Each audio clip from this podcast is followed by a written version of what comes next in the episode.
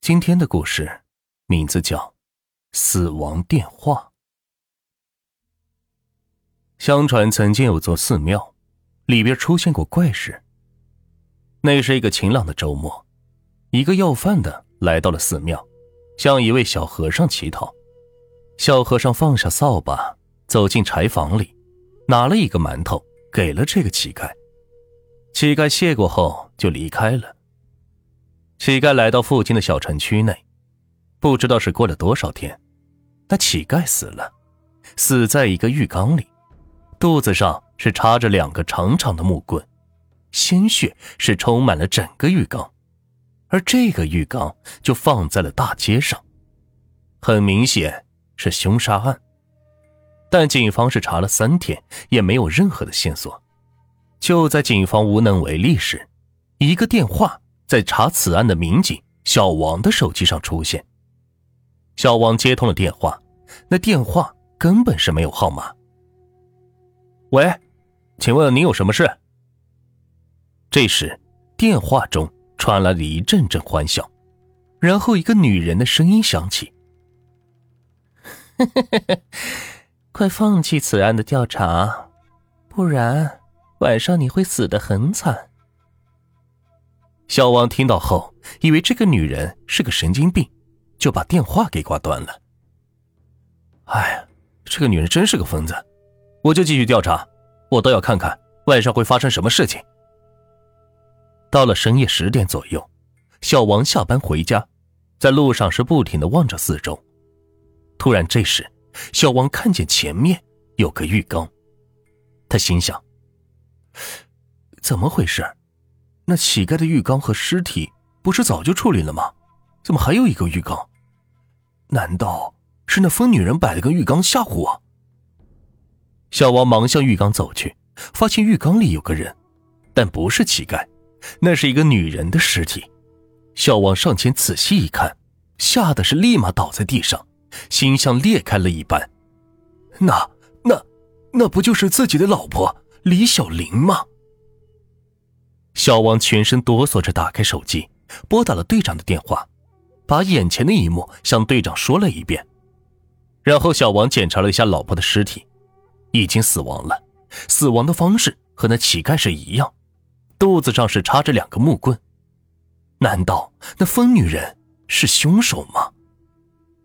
这时电话再一次响起，还是那个没有号码的电话打来的。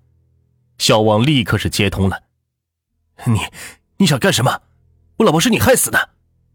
电话那边又传来了那疯女人的声音。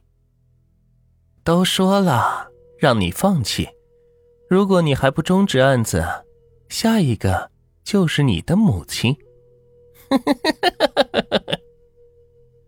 小王这可是吓坏了，但是可惜的是他有强迫症，不解决案子他就会难受。小王故意的大声说道。我放弃，为了生活，我决定终止案子。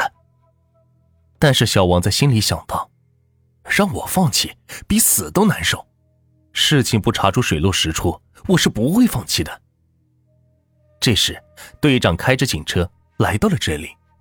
突然，又一个电话响起。小王看了看打来的电话，不是别人，是自己的母亲。小王接通了电话，电话里传来的。是他那母亲苍老的声音：“儿呀，什么时候有空，回来一趟，妈妈想你了。记得在外面工作，注意身体，别发生什么意外了，知道吗？你出了什么事，叫妈怎么活呀？”妈妈，小王打断了母亲的话，急忙的说：“妈。”这几天千万别出门，记住，千万别出门。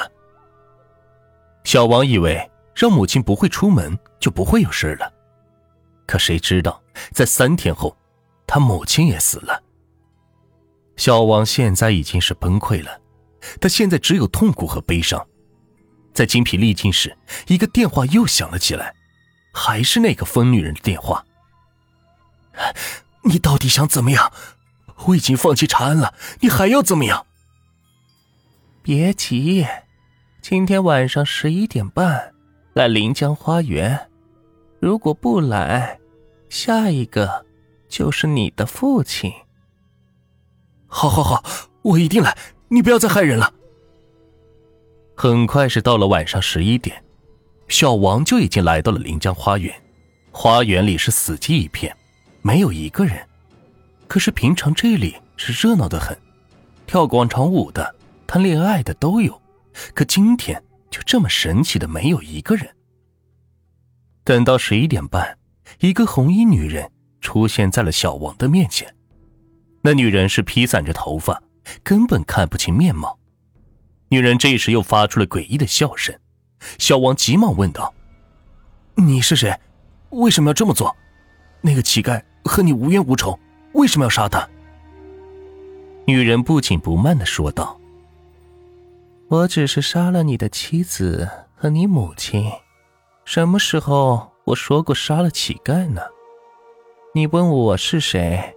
那我就告诉你，我是你前女友。那疯女人说完，拽下了头发。她，她没有头。就在这一瞬间，女人向小王冲了过来，小王是倒在了地上，疯女人也消失了。三天后，人们在曾经乞丐死的地方发现了小王，他已经死了，也是在浴缸中。肚子上插着两根木棍。